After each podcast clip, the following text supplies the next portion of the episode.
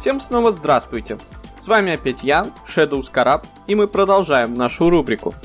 Если вы прослушиваете содержимое этого файла, значит мы дожили до четвертого выпуска подкаста 10 игровых саундтреков, достойных упоминания. Мы успели прослушать много разной музыки из разных игр, которые появились на самых разных консолях. Что ж, теперь откиньтесь на спинку кресла и наслаждайтесь новой подборкой, которую мы посчитали достойной упоминания. Игрой, открывающей топ, у нас будет блок на SNES. Это Team Fallen, значит это роскошно. Именно с него стоит начать подкаст. Главное достоинство чуть ли не всего саундтрека игры даже не в том, что он банально красив, хотя, конечно, не без этого, а в том, что среди тем уровней практически нет коротких треков.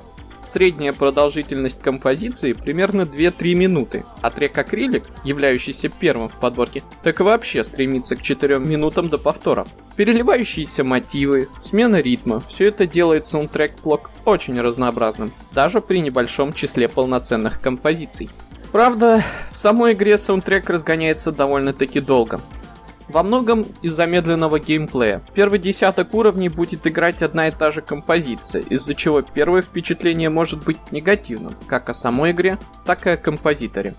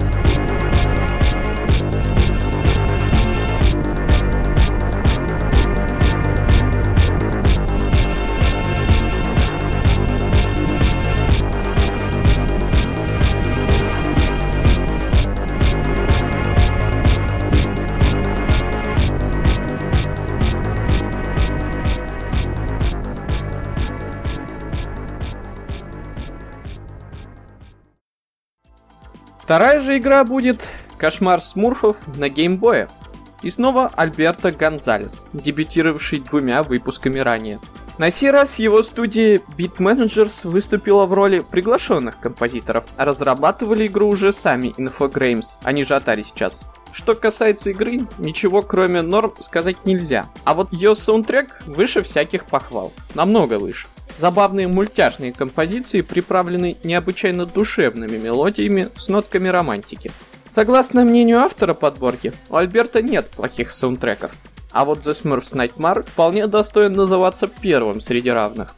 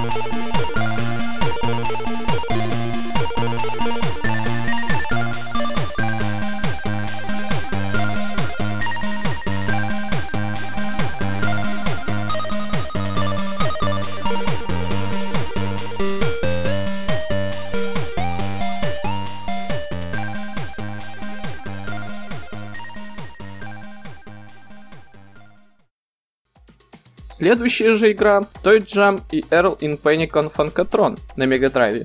В силу концепта игры получаем мы приятный ритмичный фанк и хип-хоп, а в силу консоли полностью инструментальный и FM синтезированный. Последнее особенно пришлось к месту, поскольку именно благодаря операторному синтезу достигается эта атмосфера золотых 80-х. Dead Bass, как говорится. Да, саундтрек первой части не упомянут осознанно. Он, конечно, неплох, но на взгляд сэра Чанарда, сиквел превосходит во всем без исключения. Инструменты улучшены, композиции звучат полнее и приправлены различными звуковыми эффектами.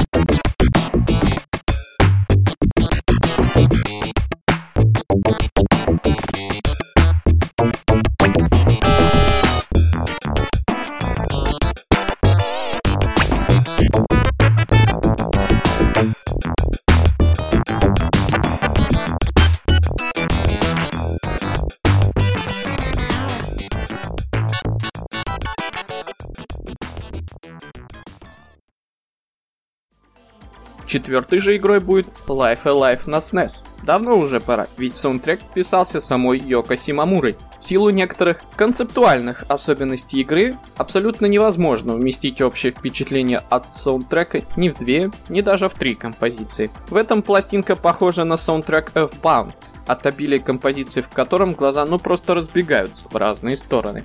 Чего здесь только нет. Японские мотивы, китайские, стилизированные под вестерн, композиции в стиле Street Fighter, J-Rock, даже одухотворенные фэнтези композиции нашли свое место под цифровым солнцем Life Alive.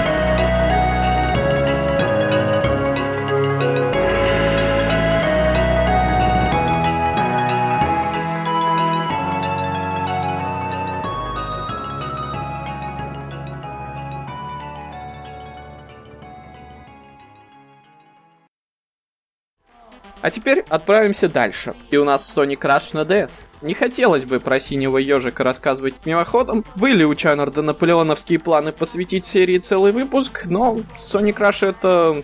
В общем, не упомянуть его нельзя. Это настолько круто, что словами не описать. Вернее, описать-то можно, но все сказанное покажется на фоне саундтрека таким ничтожным и ничего не значащим, так что лучше его просто послушать. А все из-за одного человека, Хидеки Наганумы. Иной раз кажется, что у него фанк по жилам течет. Если саундтреки серии Jet Set Radio были просто великолепны, то в случае Sonic Rush от его творений башня слетает ко всем чертям.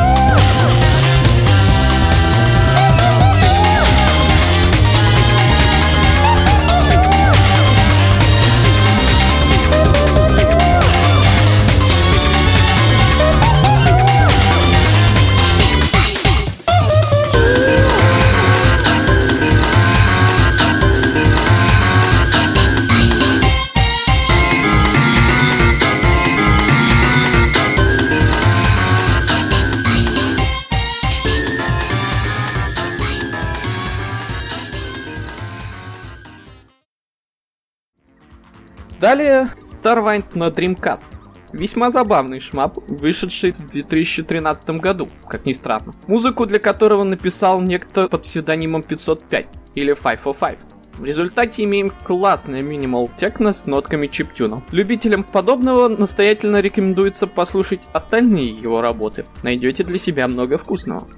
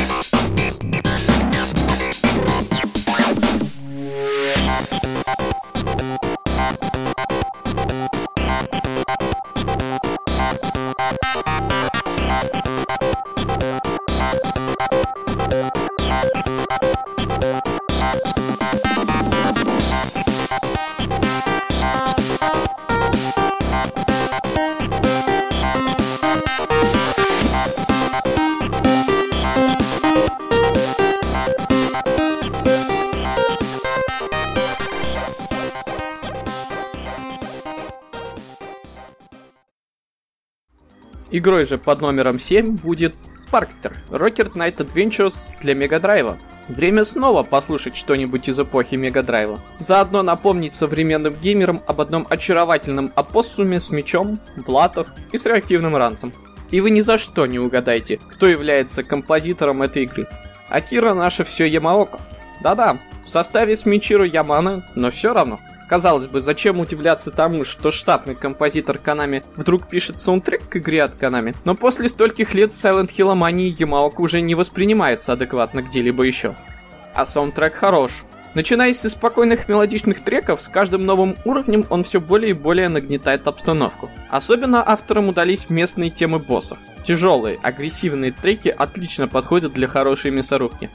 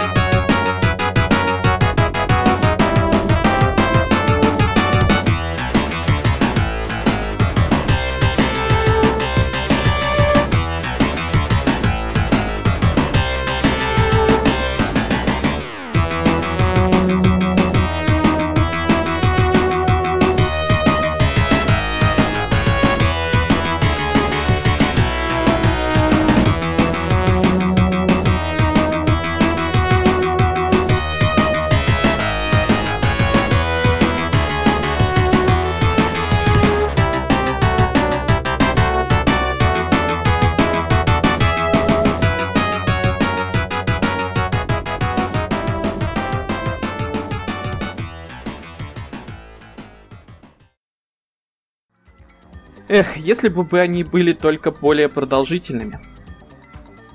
Восьмые композиции придут из игры Arlequin для Commodore Amiga.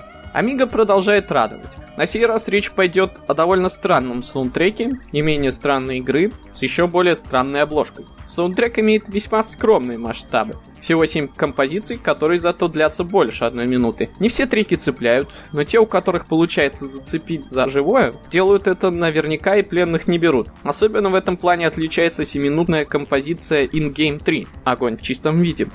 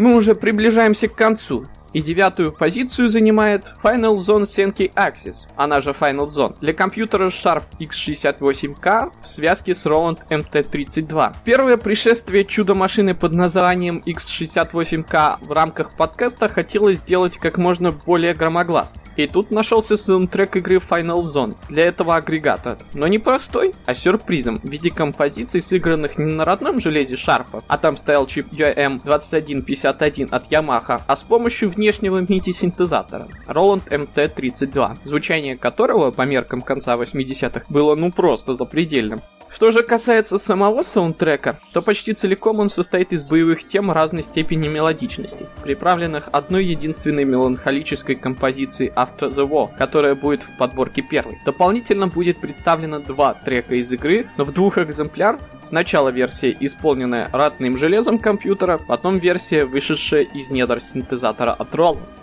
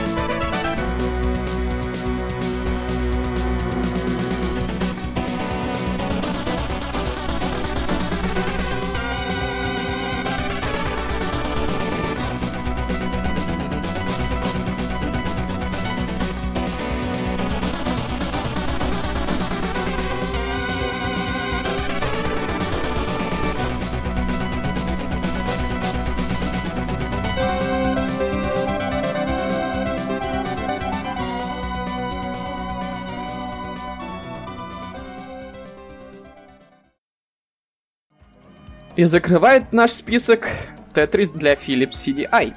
Да, это Тетрис. И снова великолепные саундтреки приходят оттуда, откуда их вообще не ждешь. Серьезно, что вообще можно ожидать от саундтрека Тетриса? Очередную коробушку? Что-нибудь из классического репертуара?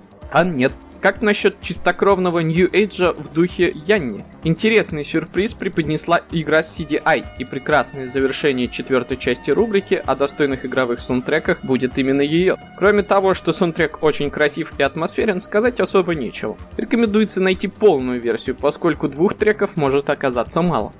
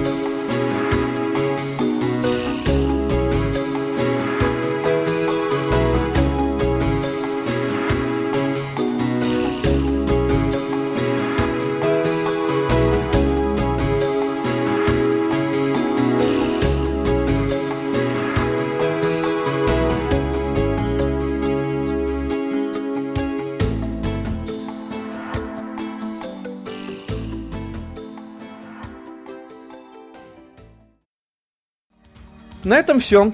Текст читал Скоробей, титанический труд поделал Чанват, а на этой ноте наш четвертый выпуск подошел к концу.